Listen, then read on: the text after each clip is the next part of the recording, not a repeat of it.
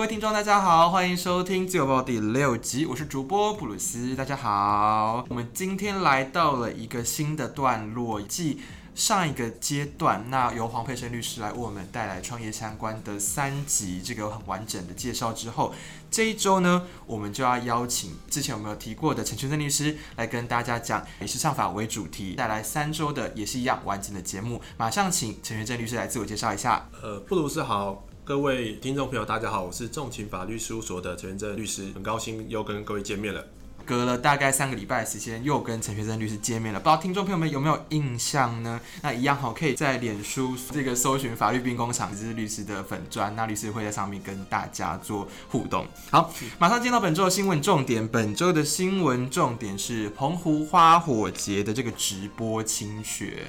这个问题真的非常的切身，因为我礼拜我这礼拜四的时候 就要去澎湖的，所以这是非常贴切布鲁斯的议题。问题的重点是什么呢？就是说，哎，今天澎湖县政府他们在办花火节的时候，会请现场的演奏乐队跟花火一起配合花火的释放去做演奏。结果呢，这样子已经取得公播权的演奏呢，在民众在 Facebook 上面做直播的时候，居然被原有的版权业者，也就是华纳兄弟给检举了。到底为什么会发生这样的事情呢？我们就来请问一下律师，就是如果我今天像澎湖县政府一样，我说我有取得公开演出或公开直播的权利，那如果别人再来直播我的演出的话，会不会有侵犯著作权法的问题呢？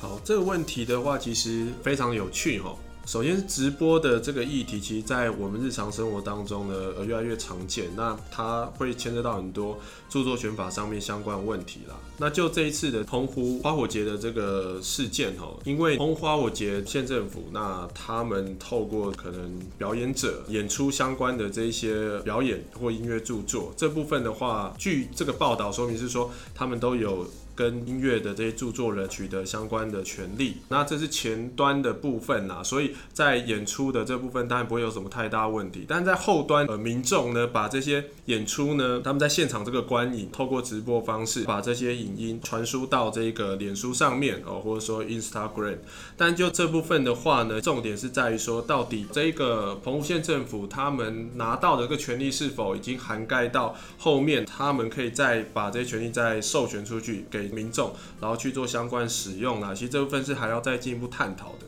那至于说回到民众本身他的行为后，关于把人家的这些演出呢去做相关的使用，特别是网络直播部分，大家会至少会涉及到这一个公开传输或呃公开播送的这行为。那对于这些行为，其实呢，因为这些民众他跟音乐的创作者之间没有任何授权协议嘛。这个民众跟澎湖县政府之间啊，也没有相关使用的或者说授权的这些协议，因此大概要去看的就是著作权法上面有没有合理使用，可以在这边做讨论呐。但他有强调一些重点呐，就是说他一定要是非盈利的这个目的啦，哦，而且非盈利的这个范围。它其实很严格哦，就是不能是相关直接、间接的这收费，通都不算在里面哦。所以在这样子的这情况之下呢，如果确实是这种非盈利的话，那我们去使用他人的著作，或者说去做这种直播的话，那比较有可能呢去主张是一个合理使用啦，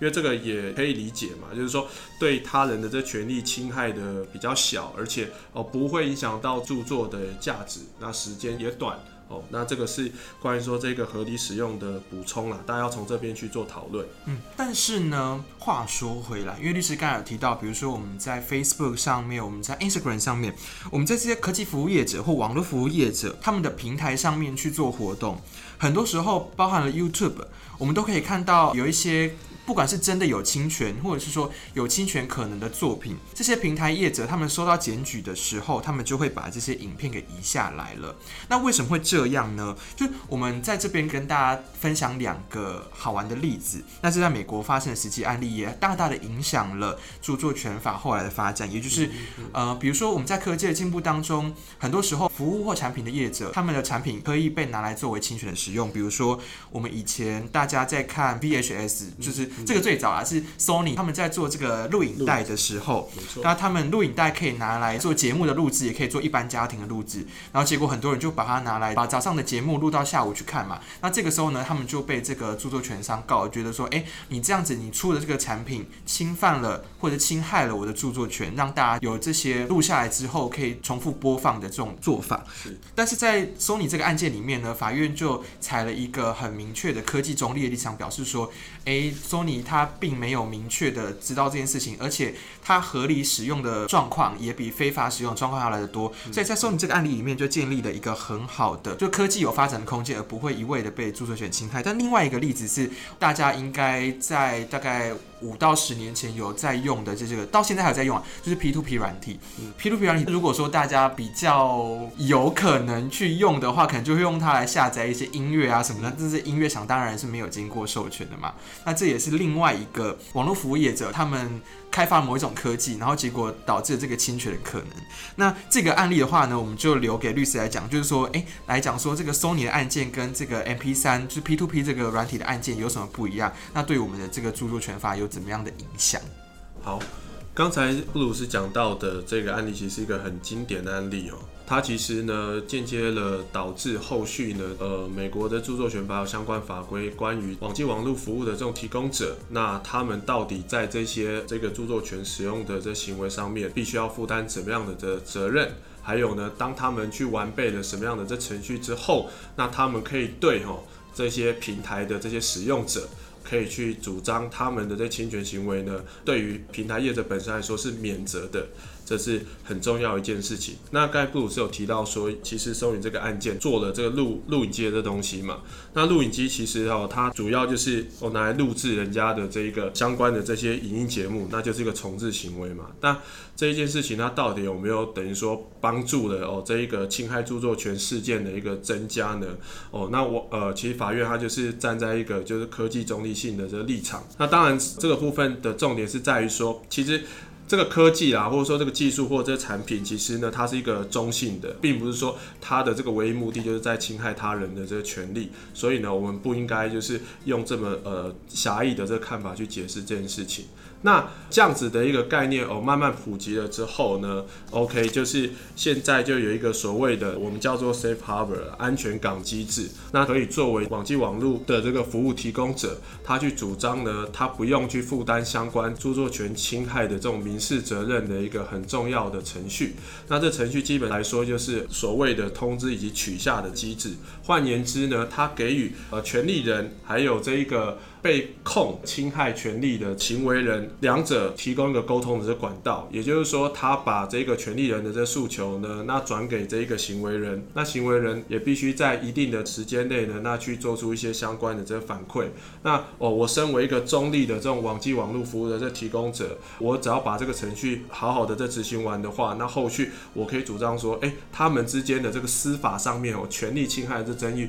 还是要交由这一个法院去做判断的。那我曾。程序走完了这部分的话，其实我在这一个法律上面，我就会是一个比较无辜而且受到保护，不应该要把我一起拖进去，然后去负相关损害赔偿的一个责任。那这个其实它背后的重点就是在于说，其实我们也可以看得出来，像不管是这一个销售平台，或者说像脸书哦，像 YouTube，他们可能没有办法。真的做到所谓事前去控管，或者说去检核你所上传这些使用者提供的这些素材的合法性，这是不太可能的，因为数据这么多，那档案这么多，没有办法去事先的去做处理，所以才有一个事后这一个争议纷争解决机制，然后去建立说它的中立性。那在这样子的一个状况之下，哦，它确实是有必要的。对，所以说律师刚才提到，在呃，Sony。这个案子以后跟另外一个 P to P 软体以后，嗯、就 P to P 这个案子呢，法院是说提供 P2P 软体的这个人要负责，但是为什么他要负责，并不是因为他使用或开发 P2P 软体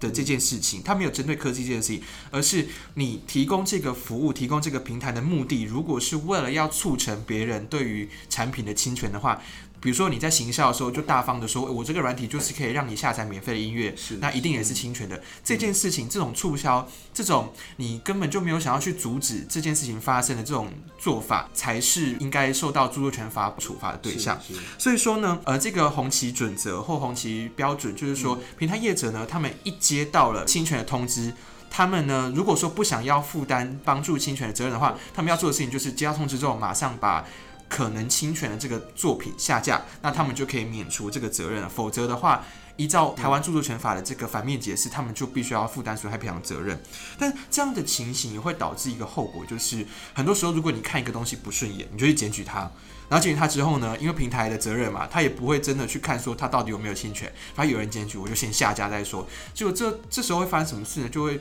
发生说，我今天即使没有侵权好，但是如果有很多人不喜欢我的言论，或者是我是一个比较弱势族群的言论，那就有别人一来检举，不管是他用了什么理由，因为没有经过法院嘛，那平平台为了不想惹事，所以他就马上把这个东西下架了，就会造成说，诶，对于一些。比较不讨喜，或者是一般人不能接受的一些概念，就会受到影响。那就要请问律师说，这样子的一个红旗准则，这样子接到通知就马上下架的这样的做法，会不会导致什么样的后果呢？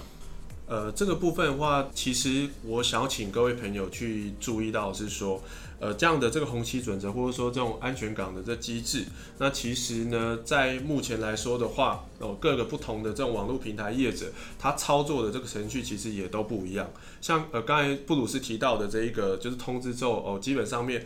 呃，完全相信这个通知人的这一个声明，然后就会把这个被检举的这个作品下架。有采这样子的一个做法的，相对著名的就是 YouTube 哦，他之前那一个就是很有名的网红歌手，那个点阅率都没有了嘛，那个大家都知道。所以的话，他是有这种很直接的处理的这方式哦。但是我们也可以看到啊，有其他的这种呃网际网络服务的这个业者哦，特别是那一种比较大的这种购物的这种网站哦，比如说我自己有帮当事人处理过，像 Amazon 哦这样子的这个这个平台。他接受到这个权利人的这个主张之后，然后他是会进入到一个他自己有这种权利争议判断的一个流程，哦，他会要你减负一些相关的证明啊，或者说哦相关的这些，比如说你的呃可能专利号啊，你的这个商标的这个公告号哦等等，让他来去做呃进一步的判定。那判定之后呢，那他也会给就是被检举的一方哦，他有一表示意见哦，陈述意见的一个机会，他们在做后续的这处理。那其实可以看得出来说，当然他们都是一个就是哦争议处理的机制，但是在处理的手法还有程序的完整程度上面，其实他们的这思考点哦就不一样。所以我觉得是说啦，就是这部分其实这样子的一个机制哦，如果操作的太过于激进的话，那对于其中的这一方可能也会有比较不利或限制的这个影响，所以他可以在这程序上有更多完备的一个思考了，那仍然是可以达到哎当初设计这种机制的这种立法的这个构想。所以听律师这样解释的话呢，我们就可以知道说，如果你是一个这个网络平台使用者的话，你可以去选说，诶，有哪些平台他们这样的政策做的比较好，但你可能不知道，但你可以去查一下，就是说使用一些可以让你自己比较有保护充足的平台。那如果你是科技业者，你想要提供这样平台服务的话，那你不仅要注意到这样子的平台业者的免责的做法，那你也要去想说，你做了之后你应该要怎么设计，才可以让平台的不管是可能涉及侵权的两方，然后他们都有更圆融、更完整的处理。好，那我们。这段节目呢，就稍微进行到这边，先进一段广告。下一段节目回来的话，我们就要进入陈全正律师的主题，也就是时尚法。至于我们第一周要讲什么主题呢？诶，我们今天就要从实际的案例来讲，设计上面怎么样算是侵权？侵权的样态又有哪些种类呢？我们进广告休息一下。各位听众朋友，大家好，我是重情法律事务所的陈元正律师。我在 Facebook 上有开设了一个粉丝专业。叫做法律兵工厂。这一个专业呢，呃，我会不定期的就国内外有关有趣的文创啊、设计以及新创等时事议题进行法律上面的分析，也很欢迎有兴趣的朋友，我可以多关注这一个粉丝专业或来点个赞，我也很乐意在这个专业上面跟各位去做进一步的互动交流以及讨论，也谢谢各位。好，各位听众，欢迎收听自由报报，这里是布鲁斯。今天请到的律师是陈全正律师。各位朋友，大家好，我是重情法律事务所的陈全正律师。好，那我们第二段节目呢，就是要来讲这个律师的时尚法三周的主题。本周我们要来从一个实际案例谈一个设计上非常非常难分难解，那也非常重要的问题。本周要谈的案例什么呢？就是我们台湾的设计师江佑仪，他有一个创作是，他把很多商标或者是很多现代人很常用到的 mark，以纹身贴纸的方式在人体上面进行创作，借此来表达他的想要传递的设计概念。但是呢，他这样子的做法却被俄罗斯的一个杂志给模仿了，我们在此姑且先说是模仿。也就是俄罗斯这个杂志的封面，它一样使用它的概念，把什么 YouTube 啊，或者说其他的这些 Hashtag 等等的，用纹身贴纸的方式纹在身上，所以就引起了大家的讨论，说这样子的做法到底是不是一种侵权？那我们就要从一个一个问题慢慢来讨论，来厘清说这样的做法到底是不是一种侵权。所以第一个问题是。我们在谈侵权，侵权法律上的侵权其实跟其他领域的侵权是不一样的。现实生活中有很多种侵权，有法律上的侵权，我们在最近的很多风波里面看到有学术上的侵权，或者是我们在设计上面有设计上的侵权，所以有法律上跟道德上面的侵权。我们就要问律师说，侵权的样态到底有哪些程度跟层面的不同？好的，呃，谢谢布鲁斯哦。首先呢，这一个部分其实它是很复杂的一个问题啦。那我尝试说看。哦，关于说这个侵权的这个议题，或者说创作的这个这个侵害哦，那我们都在讲侵权，侵权，所以它重点它是要有个权嘛。那权是什么？权是权利。所谓的这个权利又是怎么来的？我基本上面的话是法律所赋予的。所以呢，我们在那边讲的这个侵权，我们必须要先哦找到一个法律上面的定位。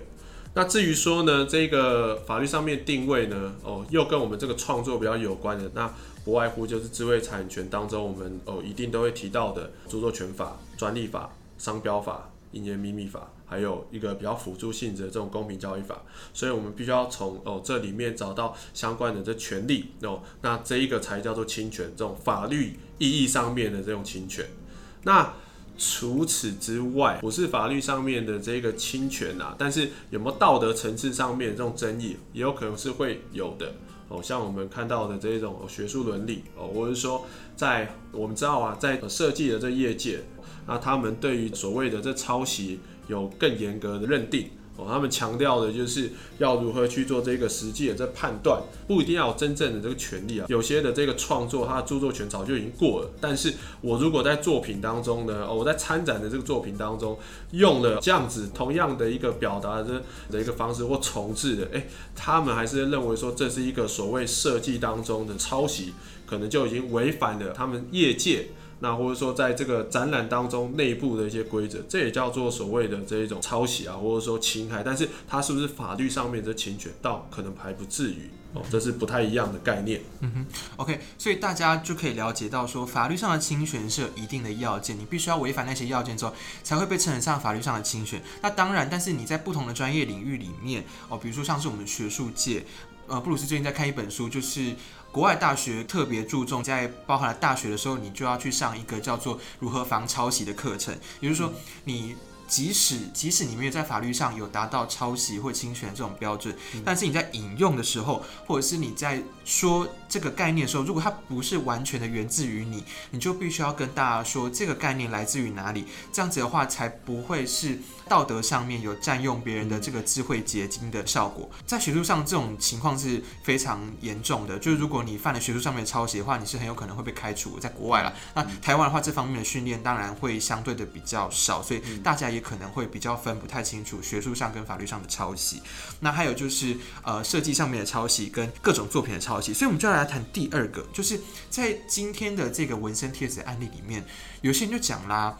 他或许没有满足到法律上面的抄袭的侵权的原因，是在于说，他或许他只是传递一种概念，但是他的表达的做法，每个人可以有不一样的。呃，你今天台湾的这个创作者有台湾的创作者的表达方法，俄罗斯创作者俄罗斯创作者表达方法，他们背后表达都是同一种概念，但是概念并不是著作权法保护的客体，所以我们就来请问律师说，概念跟表达。他们到底要怎么区分？在法律上，他们的意义是怎么样子的？那比如说，我们可以举一些案例来说。如果说我们在同一个时间、同一个地点拍的不同张照片，他们可不可以构成侵权呢？就是他们的画风或者是他们的构图可能都一样，这样还算侵权吗？或者是说有一些情节上面很像？它会是一种法律上面的侵权吗？好，关于这一个问题，呃，必须要先知道说创作怎么去保护，那才会有它对应的这种侵害的这个行为。该讲到这种创作的这保护，就是我前面所提到在法律上面的，从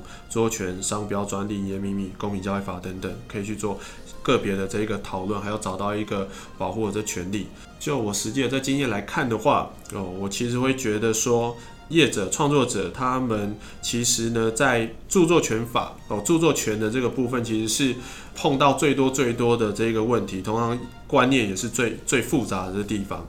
我举个例子来讲，大家平常都非常非常常听到致敬啊、抄袭、仿作，甚至在那个江宥允的案件当中，哦，那个俄罗斯的这杂杂志啊，后来就说，哦，我这是一个致敬他的这个观念哦，那这到底它背后的含义是什么？其实是这样子，我们必须要了解到说，著作权保护的只有所谓的表达，具体的这表达，而不是所谓的这个抽象的这思想。如果今天我们是在思想或者说技术上面，我们想要去受到保护，我们应该走的那一条路是专利的那个部分。著作权它保护的是一个外在的这种比较具象的一个表达的这部分。那这是什么意思？我们可以进一步的这来谈。哦，我举个例子，不知道各位有没有看过？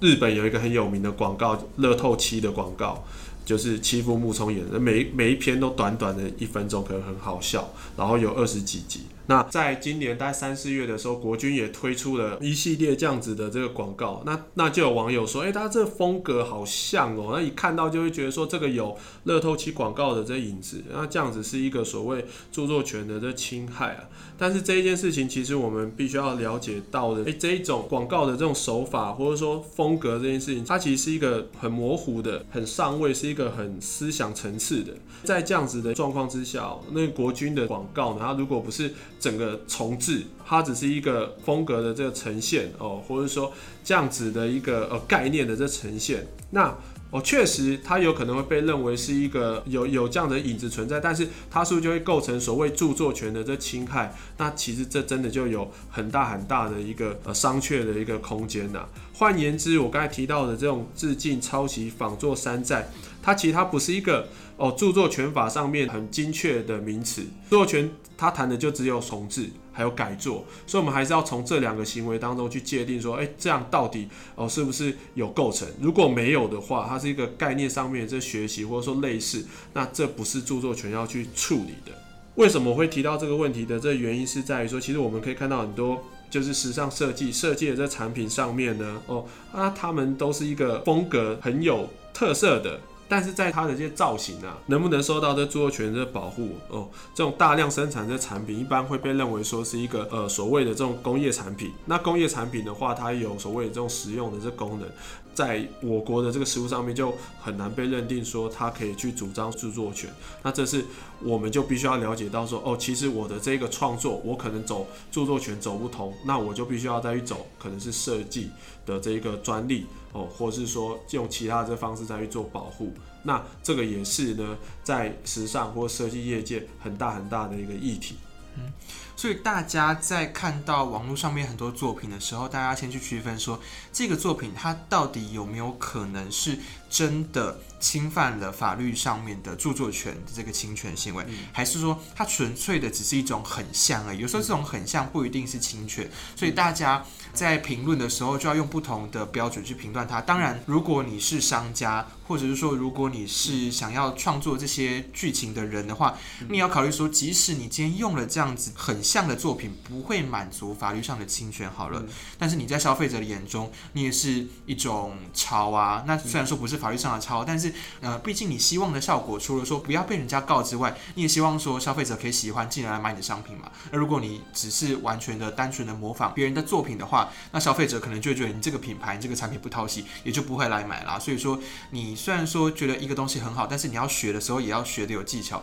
不要说诶整碗端来，然后消费者反而会觉得说你这个品牌其实没什么创意。好，我们就要来谈到的是这个律师刚才有讲到不同的产品要有不同的武器、不同的保护方法。你今天如果是不同的作品，比如说你是纯粹的艺术品，或者是你是工业设计的产品，你们要呈现的价值不一样，你们就会有不同的保护的方法。所以，我们就要请律师来跟我们讲说，如果你今天在设计某种产品的时候，应该要采用某一种方法会比较好，或者说你在呃做另外一种艺术品的时候，你应该要采取怎么样的做法、怎么样的行动会比较好呢？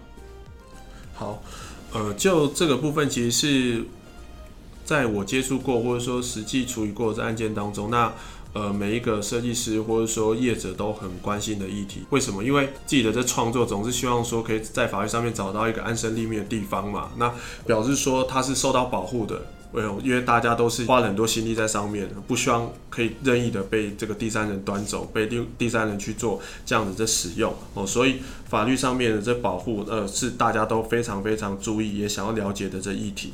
那在这边的话呢，我可以讲几个，请各位要注意的这个点啊，还有因素。那作为你们的这些设计，或者说你们的产品要如何去保护的这个重点呢？第一个是说，诶，你今天哦，你的这个产品或是服务，你的这个诉求到底是什么？哦，你强调的是功能的话，那你要走的是专利的部分。哦，那如果呢，你今天你要要求的是一个美感，那跟美有关，跟视觉有关的，你要考虑的可能是一个设计的这专利。设计专利跟功能没有关系啊，或者是说刚才提到的这一个著作权，那当然著作权在工业产品上面它有一个很大限制，在的话甚至是说 OK 还有第三条路就是这一个商标或立体商标，但是这个需要一些时间的积累。接下来的话呢，哦，如果你的这产品在功能上面也没有特色。也就是说，都是跟市面上没有什么差异。那在设计上面呢，哦，也没有特别的巧思。但是你强调的可能是一个情感，哦，比如说怀旧，哦，或者是说，呃，强调的是一个职人严选，像很多选物店嘛。那在这种状况之下，你要打的是什么？你要打的就是一个商标品牌价值的保护。那你在商标着力上面就要投注非常非常大的心血，这也是一个保护的这个方式。接下来第二个是说，诶，你先要看的是你的这这个这样子的产品，你在市面上面你是走在前面还是走在后面？你是第一个设计出来的吗？还是说，OK，你是跟着市场的这潮流在走？如果你是第一个设计出来的，或者说你你是第一个在打这样的产品的，那你当然你要尽可能去保护哦，专利啊等等，全部都要去做一个。广泛的这思考，但如果你是一个后进者，你是一个追随者，那你就把你的这个品牌做好，因为其他人家该布局的布局了。接下来的话，第三个则是说，你必须要去判断说你的这一个产品或你的这个设计会不会踩到人家在法律上面的这个保护。诶，其他人是不是已经有先做了一些商标或者说专利的这保护？那如果有的话，你产品你其实要去做相关的这修改啊，那才不会呢呃被控诉你有所谓的这侵权。接下来的话呢是第四个，也就是说，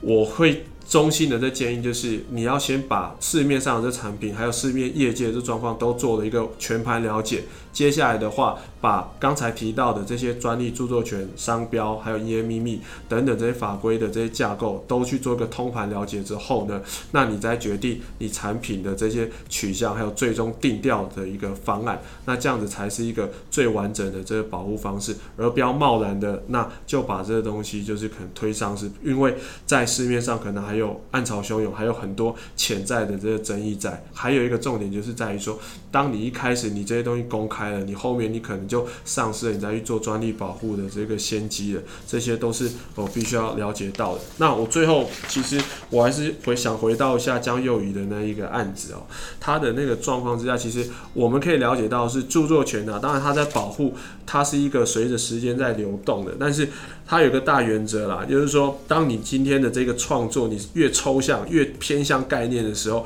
其实呢。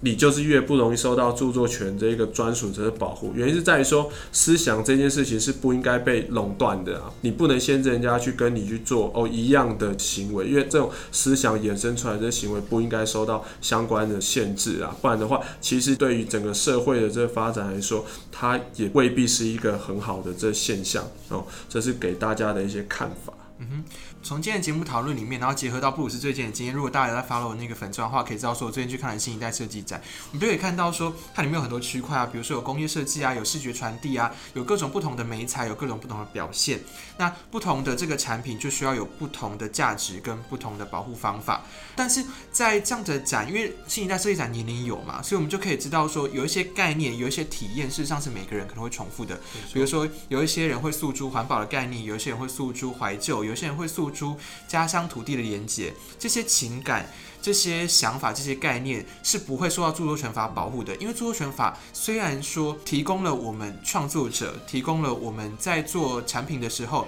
有一个保护你的智慧结晶的这样的效果，但是它更大的是希望可以达到促进整个环境的发展，它可以促进人类有更多智慧的结晶，所以它并不是。一种垄断的工具。大家在呃想著作权法这件事情的时候，要想到权利保护，但也想到著作权法里面公益的成分。好，那本周的节目呢就到这边告一段落。那如果大家还有哪里不清楚的地方的话，一样可以看我们礼拜五的文字稿，比对着看，比对着听，就可以有更详细的了解了。那如果一样有任何的问题的话，欢迎在节目下面或是填写我们的问卷，我们就可以准时的帮大家做回复喽。好，那就谢谢我们的律师今天跟我们分享。好，谢谢布鲁斯，也谢谢各位听众。好，下回见。好，那我们就下周见，拜拜喽。